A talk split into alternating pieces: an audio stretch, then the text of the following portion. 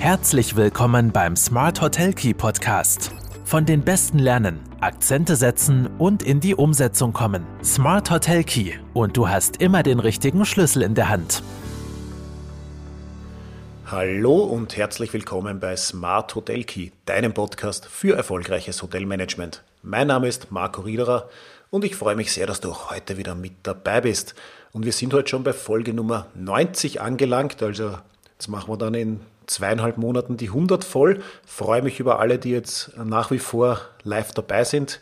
Also live dabei wahrscheinlich nicht, ihr hört das ja im Nachhinein meistens die Podcast-Folgen. Ähm, aber wir sind schon bei über 1000 Abonnenten und das freut mich äh, ganz besonders. Und was mich noch freut, ist aus dreierlei Gründen mein heutiger Interviewpartner. Zu Gast habe ich heute den Thomas Mangold. Die, die schon länger beim Podcast dabei sind, kennen ihn vielleicht. Er ist der erste, den ich jetzt zum zweiten Mal als Interviewpartner äh, einladen habe dürfen. Er ist auch einer der wenigen Branchenfremden, die bei mir im Podcast zu Gast sind. Aber auch das bereichert eigentlich ungemein, ein bisschen über den Tellerrand zu blicken und nicht nur im Tourismus-Sumpf meistens zu bleiben. Und vor allem auch äh, hat er einen sehr, sehr erfolgreichen Podcast mit äh, Selbstmanagement, Selbstmanagement Rocks, seine Plattform, die auch ein bisschen die Inspiration war, hier diesen touristischen Podcast Smart Hotel Key äh, zu lauschen. Worum geht's heute? Wir wollen Entscheidungen treffen. Wir werden uns heute ein bisschen beschäftigen und darum freue ich mich, dass der Thomas wieder da ist, ähm, wie wir als touristische Führungskraft mit schwierigen Entscheidungen umgehen können, umgehen sollen und welche Hilfsmittel es vielleicht gibt, um die Entscheidungsfindung zu erleichtern, ist gerade in den jetzigen Zeiten sicher ganz wertvoll und ich freue mich schon auf die Inputs, die hier gleich herauskommen werden. Hallo Thomas und herzlich willkommen im Podcast. Ähm, ich freue mich sehr, dass du heute schon zum zweiten Mal bei mir im Podcast zu Gast bist. Das heißt, einige der Abonnenten und Zuhörer werden dich vielleicht schon kennen. Für alle, die vielleicht jetzt noch nicht alle 89 Vorfolgen gehört haben, stellst dich vielleicht noch mal kurz vor. Wer bist du und womit beschäftigst du dich? Ja, hallo Marco, danke für die Einladung. Äh, ich freue mich sehr, wieder hier sein zu dürfen. Ähm, womit beschäftige ich mich? Zeit- und Selbstmanagement ist mein Thema, Produktivität, äh, das vor allem auch für Unternehmer, Führungskräfte, weil äh, die haben es natürlich am besten in der Hand, aber natürlich auch für alle anderen. Und es ist ein Thema, das mich schon seit über einem Jahrzehnt fesselt und nach wie vor nicht loslässt. Und ja, wir werden heute über ein Spezialthema aus diesem Komplex plaudern, auf das freue ich mich schon sehr. Ja, und das Spezialthema, das du gerade ansprichst, äh, habe ich auch im Intro schon er erwähnt. Es geht um die Entscheidungsfindung. Ähm, wie geht man als touristische Führungskraft mit schwierigen Entscheidungen um? Und gerade aktuell haben wir natürlich sehr viele schwierige Entscheidungen zu treffen. Stichwort Teuerungen, Mitarbeitermangel, unsichere Nachfrageentwicklungen. Wir haben eigentlich Geschäftsentwicklungen, die wir schwer prognostizieren können. Ähm, können wir die Mitarbeiter standhalten? Finden wir neue Mitarbeiter? Müssen wir das Angebot einschränken? Müssen wir Preise erhöhen? Äh, können wir die Investitionen jetzt noch tätigen, die vielleicht ange, äh, angepeilt waren oder nicht?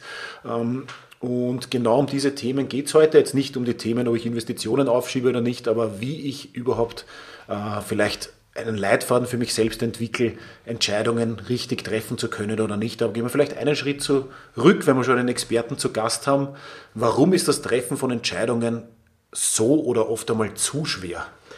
Naja, das ist in der Regel, weil Fehlentscheidungen halt wehtun. Ja? Und das ist immer im Hinterkopf, wenn ich eine Entscheidung treffe, dann ist immer die Fehlentscheidung im Hinterkopf. Und das tut natürlich oft auch über eine sehr, sehr lange Zeit weh. Ja? Es ist ja nicht so, dass mir Entscheidungen oder Fehlentscheidungen dann oft nach zwei Tagen wieder vergessen sind. Manche natürlich schon, Gott sei Dank, aber manche tun halt extrem weh. Und ähm, gerade das Thema Verlustaversion ist da auch ein spannendes Thema. Also wenn, wenn, wenn du, Marco, 100 Euro gewinnst, äh, dann freust du dich natürlich.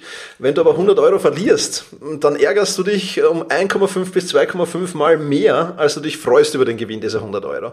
Und das spielt natürlich beim Thema Entscheidungen und Fehlentscheidungen hinein und sorgt natürlich dafür, dass wir im, im Status quo verharren. Also, dass wir uns am liebsten da gar nichts tun oder wenig tun und die Themen, die du jetzt gerade angesprochen hast, alle, also Mitarbeiterstand, Investitionen tätigen und vieles, vieles mehr, wenn ich nichts tue, ist das irgendwie für uns halt angenehmer, im, weil wir halt nichts zu verlieren haben, aber natürlich nur auf dem Papier, weil wir haben natürlich trotzdem genauso viel zu verlieren und nichts zu tun ist ja im Prinzip auch eine Entscheidung. Nur nehmen wir es nicht als Entscheidung wahr. Und das ist äh, das große Problem und das große Dilemma oder eines der großen Dilemmas hinter den Entscheidungen, genau. Du hast ein wichtiges Stichwort angesprochen, das mir so auch nicht bewusst war bisher, Verlustaversion. Das heißt, wenn ich es objektiv betrachte, habe ich mit einer Entscheidung ja, selbst wenn es 50-50 ist, immer die Möglichkeit zu gewinnen oder zu verlieren. Ähm, das heißt, wenn ich einmal gewinne und einmal verliere, sollte ich eigentlich immer in der Waage sein. Aber das heißt, für uns fühlt es sich an, selbst wenn es ausgewogen ist, dass wir mehr falsche Entscheidungen treffen. Ja, genau. Also du müsstest zweimal die richtige treffen, einmal die falsche, dann wärst du ausgewogen sozusagen. Okay. Das ist das große Problem der Verlusterversion. Ist ein spannendes Thema auch an, an der Börse und so natürlich. Wie, wie nehme ich das wahr? Und ähm, ja, ist, ist, ist halt der Hintergrund, dass viele Entscheidungen nicht oder vielleicht auch Fehlentscheidungen getroffen werden. Wenn man das versucht auszublenden, dann wird es viel einfacher. Ist natürlich eine Übungssache, muss man ganz klar sagen. Also wird nicht von heute auf morgen funktionieren, aber es gibt schon Methoden, das ähm, ja, in den Griff zu bekommen. Ja, vielleicht wollen wir schon in das ein oder andere Thema noch vertieft eingehen. Wie, wie kann ich jetzt, wenn ich mich damit beschäftige und ich versuche, mir das klar zu machen? Gut, ich kann es mir schwer objektiv äh, klar machen, aber eine falsche ist gleich eine richtige Entscheidung unabhängig davon, ob es jetzt sich monetär stärker oder äh, schwächer auswirkt, bleiben wir mal auf der Metaebene. Wie kann ich für mich selber die Sicherheit finden, eine oder mehrere Entscheidungen überhaupt einmal zu treffen, ohne diese Angst im Vorfeld schon zu haben? Brauche ich einfach einen unglaublichen Mut dazu oder äh, welche, welche Methoden gibt es da? Naja, Mut äh, braucht es eigentlich nicht, ja. weil ja Entscheidungen auch überbewertet sind. Ähm, ist, wir, wir, geben denen viel, viel mehr Gewicht, als sie eigentlich haben. Ich bringe ein Beispiel dazu.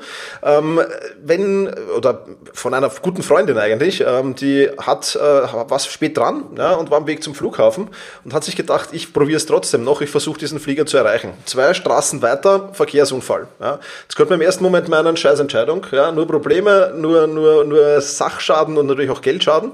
Naja, sechs Monate später hat sie den Verkehrs, äh, den, denjenigen, den sie abgeschossen hat, geheiratet.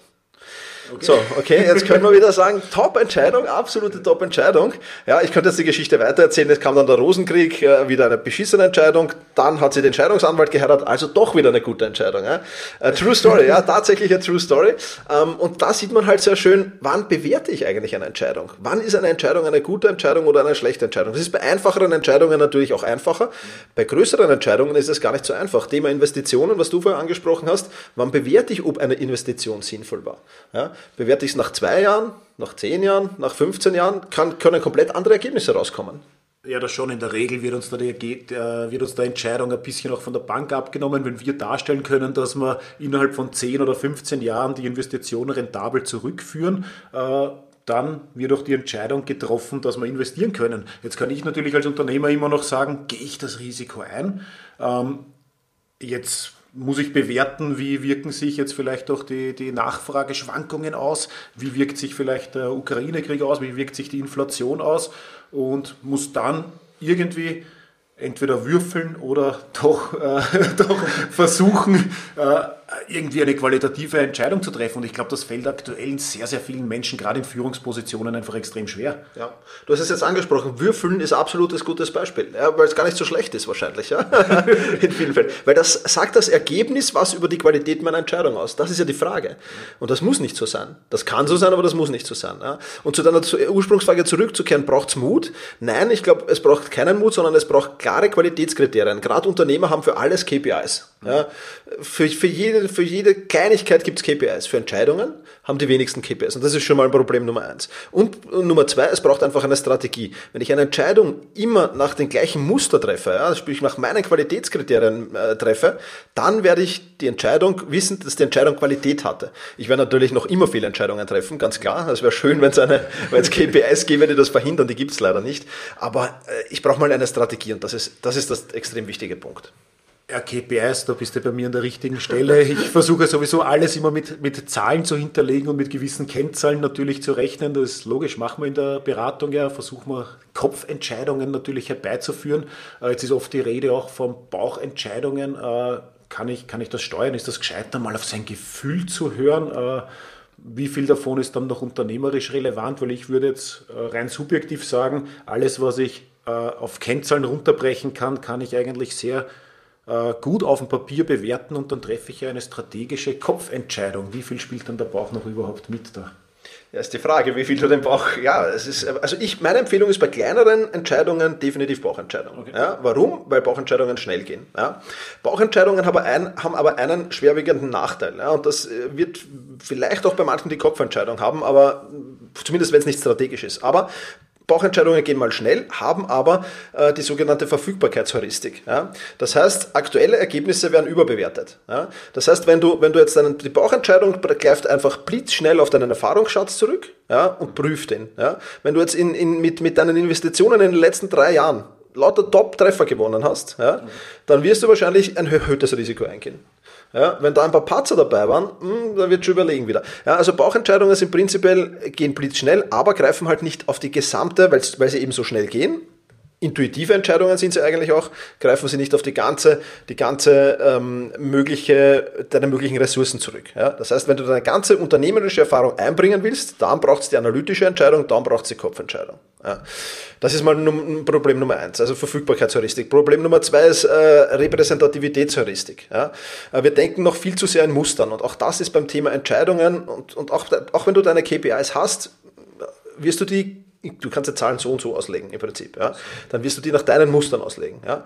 Nehmen, wir, nehmen wir die Lottozahlen. Würdest du einen Lottoschein eher aufgeben, der 1, 2, 3, 4, 5, 6 hat oder einen Lottoschein eher aufgeben, der 6, 17, 23, 39, 42, 45 hat? Zweiteres, auch wenn die Chance genau gleich ist, ja. aber die erste, die erste Zahlenkombination wird von viel mehr Menschen getippt, also würde, würde ich wahrscheinlich weniger gewinnen. Achso, okay, ja, das ist schon wieder, ja, das ist schon wieder, äh, hast du jetzt auf die Verfügbarkeitsheuristik, auf den ganzen Erfahrungsschatz zurückgegriffen? Nein, ähm, ähm, ja, richtig. Also es sind genau die gleichen Entscheidungen. Aber viele Menschen sagen, die zweite ist viel wahrscheinlicher als die erste. Aber sie haben beide die gleiche Wahrscheinlichkeit. Und wir denken eben in solchen Mustern, in vielen, vielen Bereichen. Ja. Das heißt, einmal überlegen, denke ich da in Mustern oder tue ich das nicht? Ja.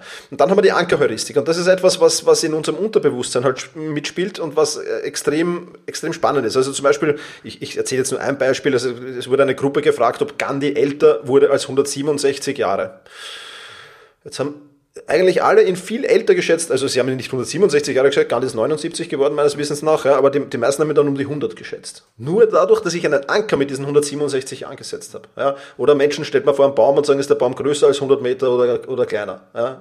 Oder wie, und dann musst du ihn schätzen, die Größe des Baums. Komplett verschätzt. Also du gibst den Leuten einen Anker. Und das machen viele beim Thema Entscheidungen auch. Wenn, du, wenn du Zahlen im Kopf hast, dann, dann ist das schon ein Anker eigentlich. Also da auch aufpassen zumindest. Und das, dritte, das vierte wichtige Thema ist die Willenskraft. Ja. Hast, hast du zu diesem Zeitpunkt überhaupt die Willenskraft, diese richtige Entscheidung zu treffen? Weil eins ist klar, wenn du keine Willenskraft mehr hast, dann hast du automatisch auch keine, keine, keine, gehst du kein Risiko mehr ein. Das heißt, du gehst den Weg des geringsten Widerstands eigentlich. Und das ist schon Wahnsinn. Also es gibt eine Studie unter israelischen Richtern, ähm, ähm, und zwar Bewährungsrichtern, die sich angeschaut haben, äh, diese Studie sich angeschaut, wer wurde eigentlich entlassen? Von den Häftlingen und wer nicht. Und jetzt könnte man meinen, was, was spielt da eine Rolle? Gute Führung, was für ein Verbrechen, keine Ahnung, was da für Kriterien äh, wirklich eine Rolle spielen. Also wenn du einmal jemals eine Bewährungsverhandlung haben solltest in deinem Leben, dann schau, dass du der Erste bist, der dran ist. Ja? Warum? Weil, die, weil die, die Richter dann halt noch in der Früh viel Willenskraft haben. Also 70 Prozent der Entlassungen wurden in den frühen Morgenstunden, frühen Morgenarbeitsstunden gemacht. Dann kurz vor Feierabend waren es nur noch 10 Prozent. Sehr spannend. Und es gab sonst keine Übereinstimmungen. Ja? Also Willenskraft extrem wichtig. Das ja. heißt, wichtige Entscheidungen äh, sollte ich eher in der Früh treffen als am ähm, Abend? Ja, eher in der Früh, das wäre mal gut, wenn du halt am Morgenmensch bist auf jeden Fall. Ja. Das ist halt auch so die Frage. Aber zumindest da kommt es auf den Blutzuckerspiegel auch an, auf den Glukosewert im Blut. Das heißt, dass du genügend zu Blutzuckerspiegel hast. Sie haben es dann noch gemessen, also die Studie geht dann noch ins Detail. Vor der Mittagspause waren es auch ungefähr 60 und nach der Mittagspause, also Entschuldige, vor der Mittagspause 20 und nach der Mittagspause wieder 60, weil eben wieder Blutzuckerspiegel da war. Also ja, du solltest auf jeden Fall schauen auf die Ernährung und weil jetzt das Wort Zucker vorkommen ist, so Torte oder Schokolade ist das der falsche Zucker. Ja, also, der ist es leider nicht. Ja.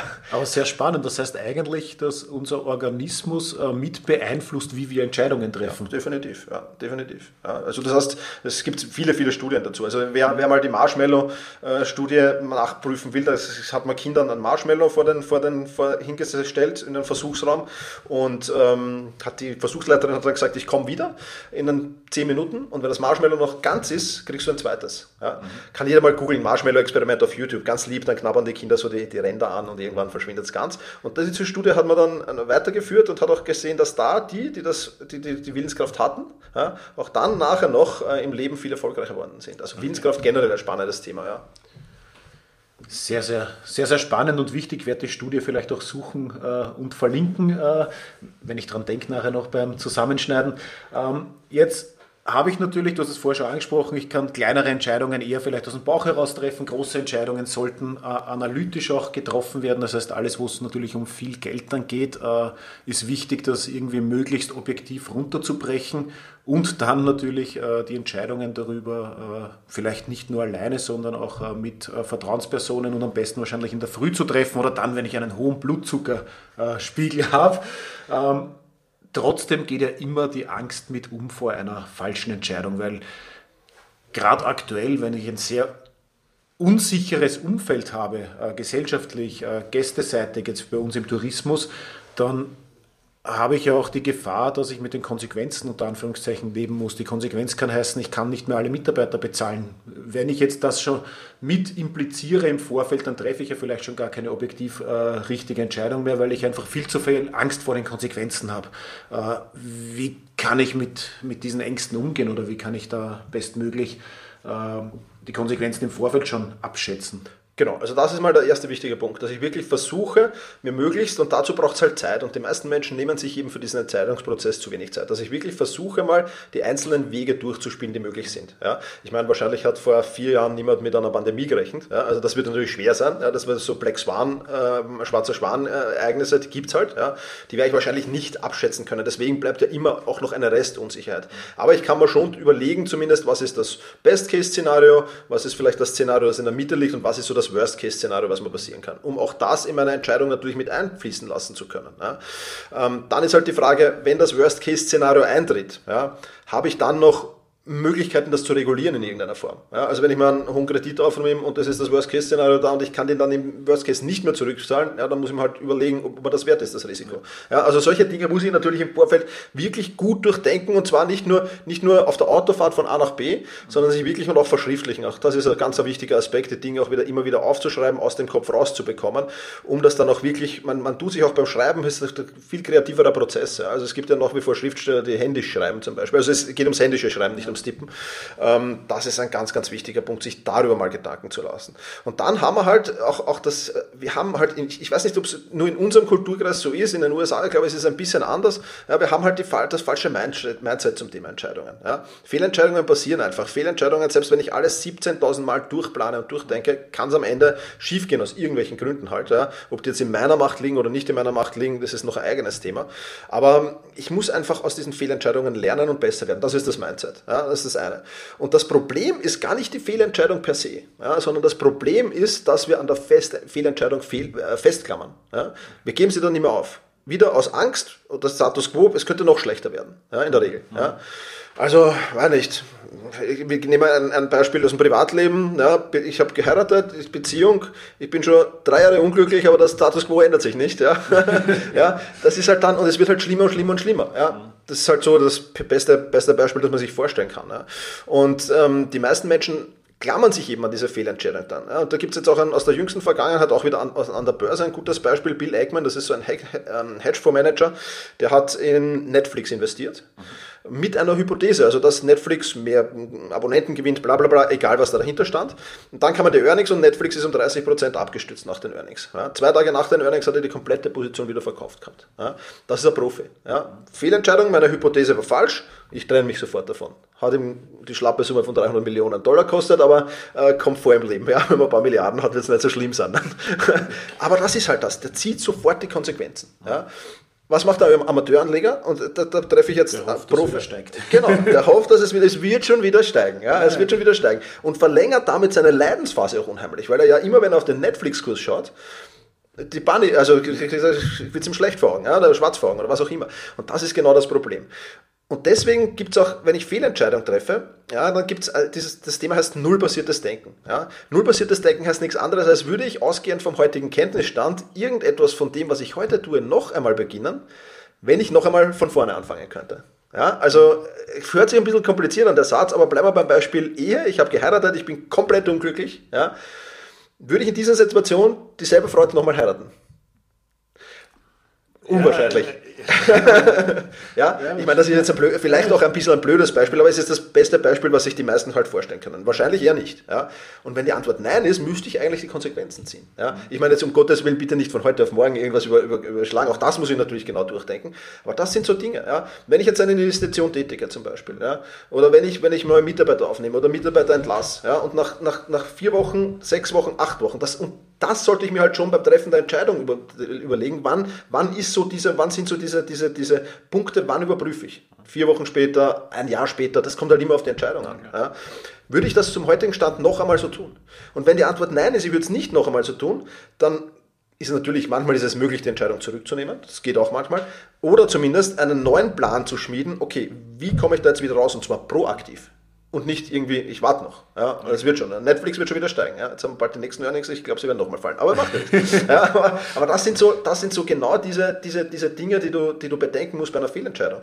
Und wenn du mit diesem, mit diesem Mindset in eine, eine Entscheidung gehst, ich überprüfe sie in vier Wochen, acht Wochen nochmal. Und wenn es dann, wenn's dann scheiße läuft, ja, gerade herausgesagt, dann ändere ich was, dann ist das Treffen der Entscheidung schon wieder viel geringeres Problem. Ja. Aber die meisten Menschen, hast du schon mal für eine Entscheidung einen, einen, einen Überprüfungszeitpunkt gesetzt? Ja, bewusst jetzt wahrscheinlich ja, nicht. Genau. Ich meine, man überprüft mal vielleicht ja, einmal zeitweise seine Entscheidung, die man wohl getroffen hat, aber nicht ja. schon beim Zeitpunkt der Entscheidung. Das ja. in den seltensten Fällen. Jetzt ist aber jetzt immer viel davon ausgegangen, dass man natürlich schon Entscheidungen treffen können, was ich aber schon äh, sehr stark jetzt auch in der Beratung oft äh, beobachte mit, äh, mit Kunden äh, von uns dass sehr viel schon analysiert wurde, am Tisch liegt, aber die Entscheidung immer weiter hinausgeschoben wird. Ähm, wie, wie, wie kann ich es schaffen, schneller Entscheidungen zu treffen? Da ist dann die Frage, das ist oftmals der Fall, auch in, äh, bekomme ich auch oft mit, da ist die Frage, wo brauche ich noch Klarheit? Mhm. Ja, oftmals ist es dann noch, sind es noch ein, zwei Punkte, die mir komplett unklar sind. Ja, und aus diesem Grund treffe ich die Entscheidung nicht. Das ist mir aber oft nicht hundertprozentig bewusst. Ja? Das Unterbewusstsein sagt mir irgendwas, irgendwas sagt mir das Unterbewusstsein, wenn ich jetzt diese Entscheidung nicht treffen will. Und dann muss ich halt aktiv in mich gehen und muss überlegen, okay, woran liegt's? Und meistens ist es dann so, dass ich mal vielleicht noch irgendwo Informationen brauche, vielleicht noch irgendwas, mich, mich, wo nicht ganz genau auskenne, vielleicht noch, noch mal nachrecherchieren muss und so weiter und so fort. Also das immer, wenn ich so eine Entscheidung aufschiebe, müsste ich mir eigentlich die Frage stellen, warum schiebe ich die jetzt im Moment auf? Und, und was steckt so dahinter? Weil uns das, wir, wir sind ja alle, ich meine, du kennst das, wir, jeder kennt es, wir sind im Hamsterrad des Alltags. Ja? Und sich da bewusst rauszunehmen und zu überlegen, das ist halt immer extrem schwer. Braucht man nicht, es, es wäre halt super, aber es ist extrem schwer. Also immer dieses Reflektieren einfach der eigenen Handlungen. Ja? Ich, ich schiebe diese Entscheidung jetzt schon zum dritten Mal weg, ja? oder ich schiebe die Aufgabe auf meiner To-Do-Liste zum dritten Mal weg. Warum mache ich es? Ja? Und dann, wenn ich mich ehrlich frage, dann kommt relativ, relativ schnelle Antwort und dann kann ich auch die nächsten Schritte einleiten. Prinzipiell sage ich aber immer, gerade bei, bei, bei Unternehmen empfehle ich es, es gibt einen Punkt auf no, Point of No Return, da muss die Entscheidung stehen. Ja, das ist eh oft bei Projekten ganz automatisch, weil irgendein Vertragspartner das halt vorgibt und dann funktioniert es ja auch einwandfrei. Ja, und wenn das nicht ist, dann sage ich einfach, bis zu dem Punkt habe ich es entschieden. Also sich fürs eigene Unternehmen dann auch Deadlines für ja, Entscheidungen zu setzen. definitiv, und definitiv. Vorher halt die Frage zu stellen, was brauche ich, um Klarheit zu schaffen? Und wenn ich es bis zu dem Zeitpunkt nicht habe, dann muss ich trotzdem eine Entscheidung treffen. Genau, weil das große Problem ist, ich habe ich hab so viele offene Baustellen im Kopf und werde ständig abgelenkt dadurch. Ich die Gedanken, wenn du so eine offene Baustelle hast, die schweifen mir immer wieder um diese offene Baustelle. Ja, das heißt, du die produktive Arbeit äh, und so weiter, vielleicht auch im Unternehmen, die Prozesse der Mitarbeiter sind gelähmt dadurch. Und das ist ja sicherlich alles andere als gut. Und wie gesagt, mit dem Hintergedanken, ich, ich habe dieses nullbasierte Denken, ich kann dann nochmal drüber arbeiten über eine Entscheidung, wenn es schlecht war. Ja.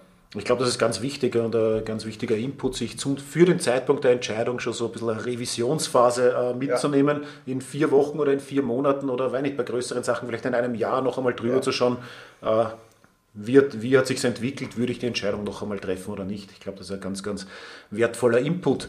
Ähm, lieber Thomas, wir sind jetzt schon quasi am Ende vom Podcast angelangt. Hast du noch äh, irgendwas Wichtiges, was du zum Thema Entscheidungsfindung äh, unseren Hörern mitgeben willst?